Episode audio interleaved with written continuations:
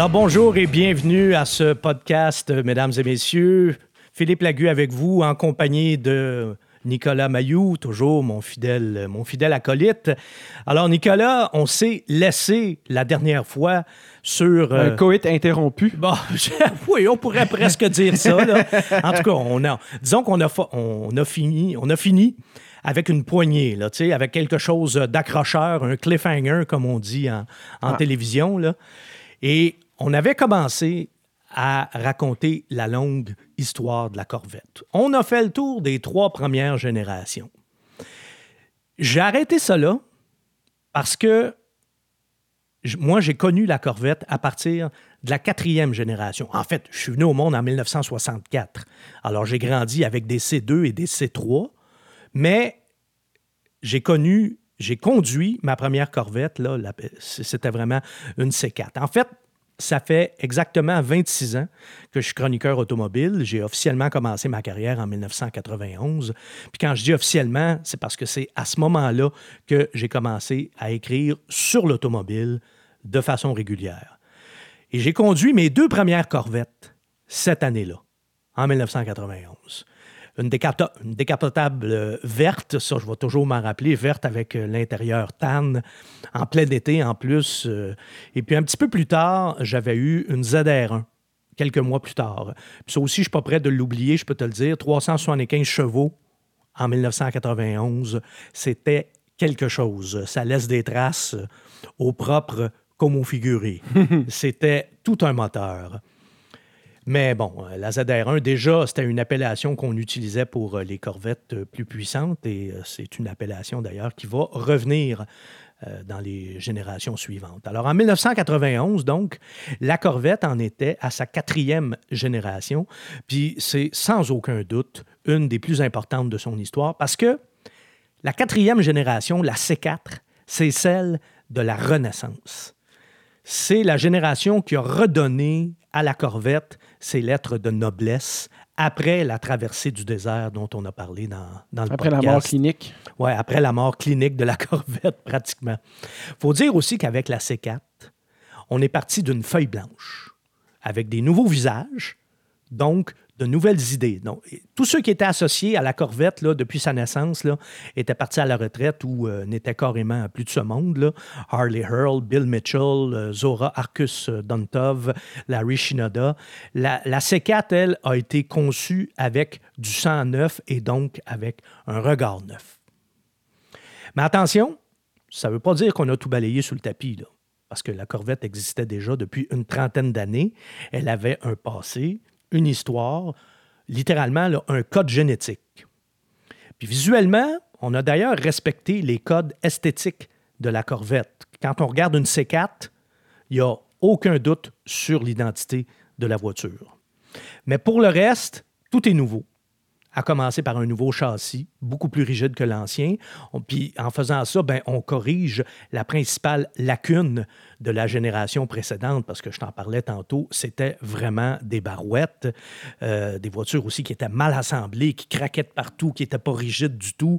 Vraiment, là, ça a été un peu la corvette de la honte. Là. Euh, la C3, surtout dans, ces dernières années, c'est important de le préciser aussi. Là. Alors, on a euh, donc euh, corrigé ces lacunes-là et le comportement ben, en a été le premier bénéficiaire.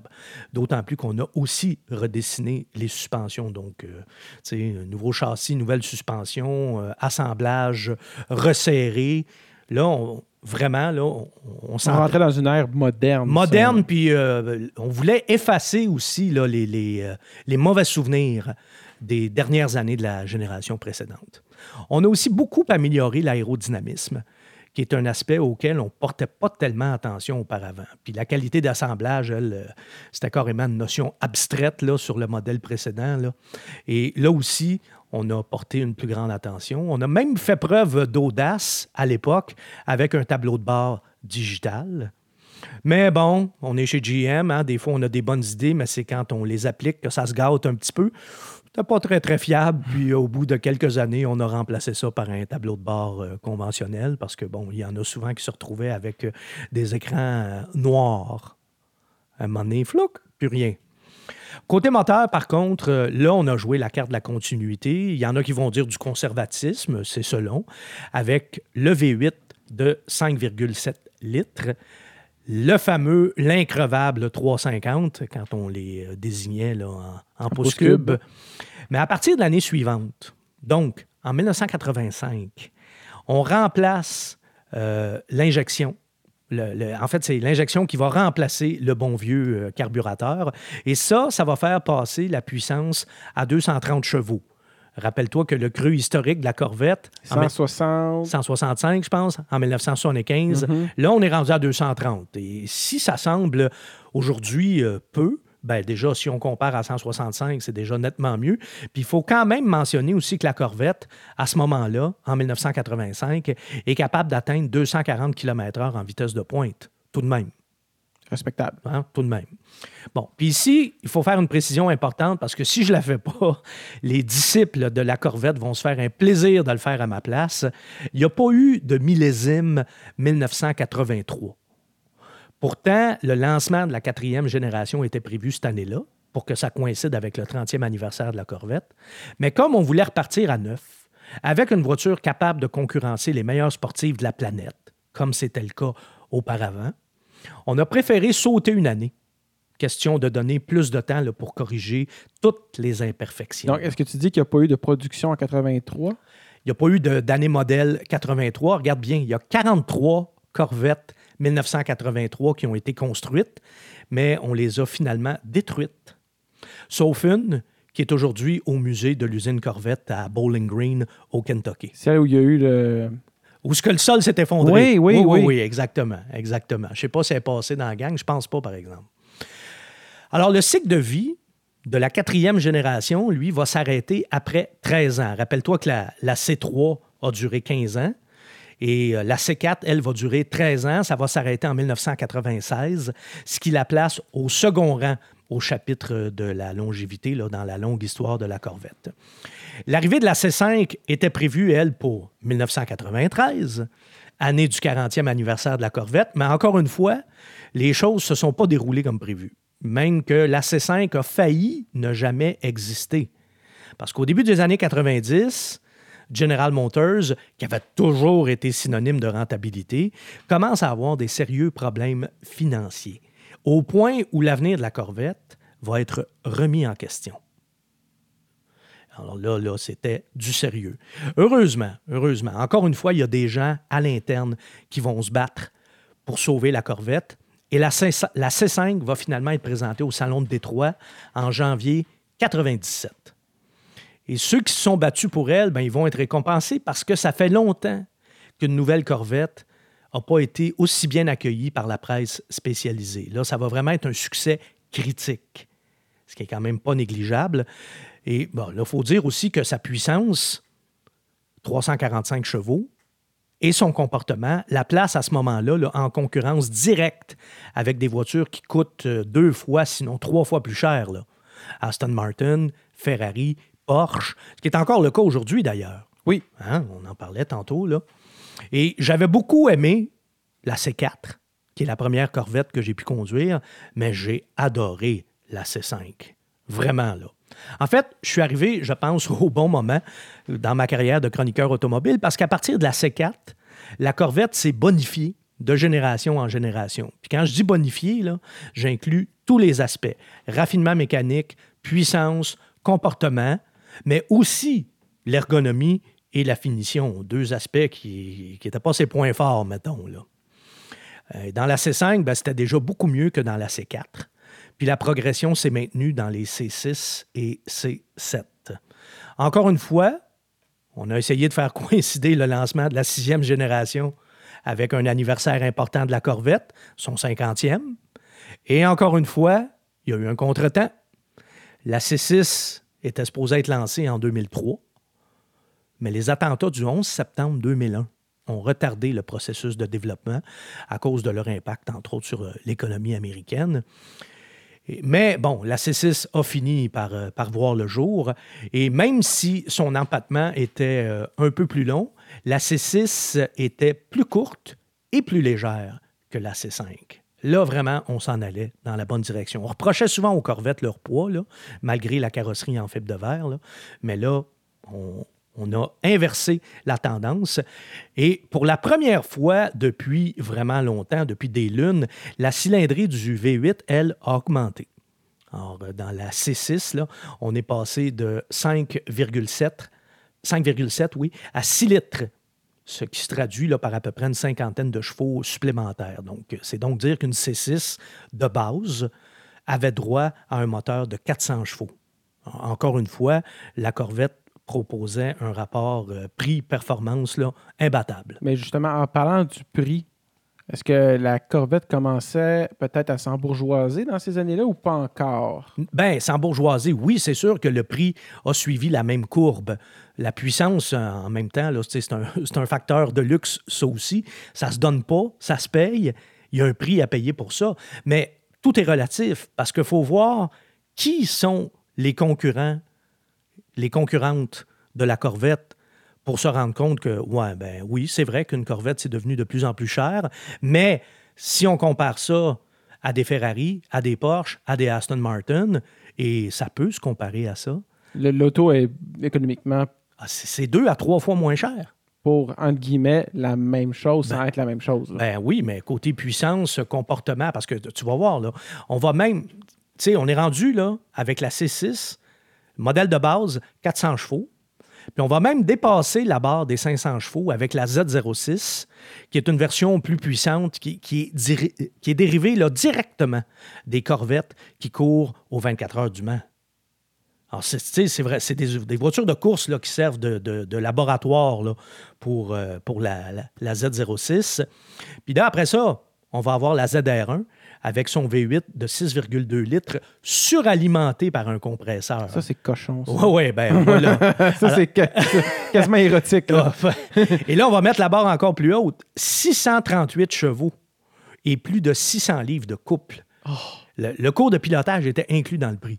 Pour Ben, vrai, ils n'ont quasiment pas le choix. Oui, oui. Quasiment pour des questions légales, ultimement. Ouais, peut-être à la rigueur, là, mais c'est- effectivement, c'était à ne pas mettre entre toutes les mains. Là. Et autre fait euh, notable de la C6, cosmétique cette fois, les phares escamotables vont disparaître après trois générations. Sur le, sur le plan esthétique, d'ailleurs, ça, je tiens à le préciser, la C6 euh, ne plaît pas à tout le monde. Moi, le premier, déjà que moi, la disparition des phares escamotables, j'ai- pris ça dur un petit peu. Là. Mais euh, ce qui faisait l'unanimité, par contre, pour la C6, c'était les qualités routières. Moi, j'en ai conduit euh, à deux reprises et à chaque fois, à chaque fois, j'ai décrété que, que c'était la meilleure Corvette que j'avais conduite, surtout la, la 427, là, qui était une édition euh, spéciale qu'on avait ressortie pour commémorer Que j'ai conduit. le, le premier Big Block. On était-tu ensemble? Oui. On avait roulé ensemble. hein? Mhm. Alors, écoute, ça, là, c'était une voiture absolument fabuleuse. J'avais eu mal au cou deux jours plus tard. Ce qui nous amène à la C7, qui est la Corvette que je connais le mieux, parce que c'est celle que j'ai conduite le plus souvent et parce que j'ai eu le privilège d'assister au lancement il y a trois ans en Californie. Et de tous les lancements auxquels j'ai assisté, Nicolas, c'est celui qui m'a le plus marqué. Parce que la Corvette est une icône et parce que c'est ma voiture de rêve, parce que cet, événement m'a permis de rencontrer pour la première fois les concepteurs de la Corvette, puis aussi parce que conduire une Corvette en Californie, c'est vraiment la conduire dans son habitat naturel. Et encore une fois, ben, l'histoire euh, va se répéter. Le lancement de la C7 a été compromis à cause, tu t'en doutes, de la ret- retentissante faillite de GM en 2009. hein, Crise financière de 2008-2009, là, ça, ça, ça, ça a chambardé les plans de beaucoup de constructeurs. Heureusement, heureusement, le gouvernement, le gouvernement américain est venu à la rescousse de GM et la C7 a finalement été présentée au public en janvier 2013. Et pour une fois, Nicolas, pour une fois, elle n'a pas raté son anniversaire parce qu'en 2013, Ah. elle fêtait ses 60 ans. Alors, la C7 n'est pas une évolution de la C6, ça c'est important de le dire. C'est une toute nouvelle voiture. Encore là, là, on est parti d'une feuille blanche, nouvelle carrosserie, nouveau châssis, nouveau moteur et nouvelle boîte de vitesse. Et comme toutes celles qui l'ont précédée, la C7 est en fibre de verre, évidemment, sauf le toit et le capot qui, euh, qui sont en fibre de carbone. Puis pour ce qui est de l'efficacité aérodynamique, parce que ça, maintenant, ça fait partie aussi des, choses à considérer quand quand on travaille sur la conception d'une voiture. Alors, l'efficacité aérodynamique atteint des sommets avec la C7 et ça, entre autres, c'est grâce aux précieuses informations qu'on a recueillies sur les circuits où les C5 et C6 ont tout gagné là, hein. dans les courses d'endurance. Là, oui. Puis la structure, elle, en bénéficie, elle aussi, parce qu'elle n'a jamais été aussi rigide grâce notamment à son squelette là, en aluminium. Et cet été, j'ai pu conduire la version Grand Sport et ça, je te dis tout de suite, c'est pas à mettre entre toutes les mains. En résumé, la Grand Sport, c'est une Z06 moins le moteur. Donc, une Corvette conçue avant tout pour la piste. C'est donc une version sport extrême, là, avec des réglages plus fermes puis des pneus presque lisses, conçus pour la piste. C'est impressionnant de voir ça. Là. Sauf que l'envers de la médaille, ben, c'est que on, sent chaque petite roche. On perd du confort, grosso modo. Ah, écoute, je te le dis pas, pas des farces, là, on sent chaque petit caillou, chaque fissure avec ces espèces de gros slicks, là, sans parler des, euh, des secousses là, quand on roule euh, dans les ornières. Vraiment, la voiture est ultra sensible ça donne des, des ah méchants coups. Euh, moi, je te dirais, personnellement, là, très peu pour moi. C'est pas à 53 ans, là, c'est pas la Corvette que moi j'achèterais. Je préfère une Corvette. C'est plus une plateforme de course pour quelqu'un qui veut s'amuser à ah, C'est une voiture de piste. C'est une voiture de piste parce que, franchement, là, ça porte vraiment trop dur. Hein, j'ai déjà dit que j'avais perdu euh, mes plombages en conduisant la, Mustang Shelby. Mm-hmm. Euh, dans un podcast qu'on avait fait. Là. Mais je pense que j'ai perdu ceux qui me restaient là, avec la Corvette Grand Sport. Ça porte vraiment trop dur, comme on le dit en bon québécois. Puis il faut y penser deux fois là, avant d'investir 80 euh, 000 dans une voiture qui est vraiment pas adaptée à un usage quotidien. Puis je dis 80 000 ça c'est le prix de départ. Hein? Parce que l'exemplaire que j'avais entre les mains dépassait les, les 100 000 Donc, euh, en ce qui me concerne, une Corvette manuelle avec le groupe d'options Z51, c'est la vraie affaire. Ça fait amplement la job. C'est vraiment être une voiture, c'est vraiment une voiture qu'on peut conduire au quotidien, contrairement à la Grand Sport. Parce qu'à moins d'être un pilote professionnel, vous allez atteindre vos propres limites bien avant celle de la Corvette. Et si, comme moi, en plus, là, vous n'êtes pas un champion des circuits, ben, l'équilibre général euh, de la C7, puis toutes ces aides à la conduite, ça va, vous, euh, ça va vous aider de toute façon à vous faire euh, bien paraître ou à vous faire, même à la rigueur, à vous faire paraître meilleur que vous l'êtes en réalité. Parce que la Corvette, c'est une voiture qui freine aussi fort qu'elle accélère. Elle tourne euh, ben, écoute, avec une précision là, mais chirurgicale. Puis euh, ces gros pneus de 21 pouces mangent littéralement l'asphalte. Mais la Corvette, et c'est pour ça que j'aime profondément cette voiture-là, c'est que la Corvette, c'est aussi une bête docile qui est facile à conduire, surtout avec la boîte automatique. La boîte manuelle, ça, ça demande un petit peu plus d'effort, surtout son, son embrayage. Là, il, est, dur? Il est lourd? Ah, c'est ferme. Ah, c'est OK. Ouh, On se muscle la jambe gauche? Oui, oui, définitivement. Peut-être même que on peut devenir difforme là, avec une jambe plus grosse que l'autre. Mais sinon, pour le reste, là, la Corvette n'a jamais été aussi civilisée, même en mode sport. Je n'ai ressenti aucun inconfort. Là, je parle de la corvette régulière, évidemment. Je ne mhm. parle pas de la Grand Sport. Là. Puis pour obtenir un roulement encore plus doux, ben c'est pas compliqué. On a juste à mettre le, mode touring. ouais, quasiment. touring, là, mais quand même. Puis pour la, conduite vraiment sportive, ben, il y a le mode track. il y a vraiment tout ce qu'il faut dans une corvette, euh, entre guillemets, là, régulière. Alors, puis autre chose que j'aime beaucoup de la corvette, on est quand même en 2017 et euh, ces choses-là comptent aujourd'hui. Euh, dans le podcast précédent, quand on parlait de la C2 puis des, des, big blocks, qui, euh, qui consommaient de, de, de, mm-hmm. de, façon délirante. On, on, disait aussi, on faisait des, des, blagues en disant oui, mais c'est pas grave parce que ça coûtait pas cher dans ce temps-là, ça coûtait à peu près rien. L'essence, ça coûtait moins cher que l'eau. Sauf qu'aujourd'hui, c'est au centre de nos préoccupations, puis pas seulement pour des raisons financières, pour des, raisons, environnementales. environnementales. Puis la Corvette C7, c'est la, je dirais que c'est la première Corvette verte. Parce que le V8 a le système de désactivation des cylindres. Puis quand on roule à basse vitesse, qu'on est pris dans le trafic, peu importe, là, on roule sur quatre cylindres. Puis écoute, c'est vraiment impressionnant parce qu'une Corvette, si tu roules ça raisonnablement, là, sur l'autoroute, c'est sûr que tu vas faire moins de 10 litres au 100. Là. C'est une Corvette, là? Oui, c'est une Corvette, là. Tu, sais, tu peux... si tu... Moi, pendant une semaine, là, je fais... Bon, je fais plus... On les a pendant une semaine. Pendant ma semaine, je fais plus d'autoroute que de ville. Mais avec une Corvette, là, j'étais capable de me, de me tenir en, bas de 10 litres au 100 de moyenne. C'est vraiment très, très, très impressionnant de ce côté-là. Alors, c'est plus l'espèce de, de, de, siphonneuse à essence là, que ça a déjà été. Puis j'ai eu récemment aussi des voitures qui consommaient beaucoup. Exemple, la Challenger. Puis, pas, puis pas, la L4, là. Mais Challenger avec un V8, là, oh boy, euh, ça boit, mon ami, là, c'est, euh, c'est quelque chose. J'avais une Challenger RT, là, puis c'était vraiment glouton. J'ai même eu la Lexus, la, la LC500 avec le gros V8. Ça boit plus qu'une Corvette, là. Alors, euh, ils ont vraiment fait du, du bon travail de ce côté-là. Et puis, écoute, en résumé, ben, la Corvette, elle est tout simplement meilleure que jamais. À quand une version hybride? Ben, c'est pas impossible. Ah ben, Attends de voir la, prochaine euh, Corvette qui s'en vient. Là.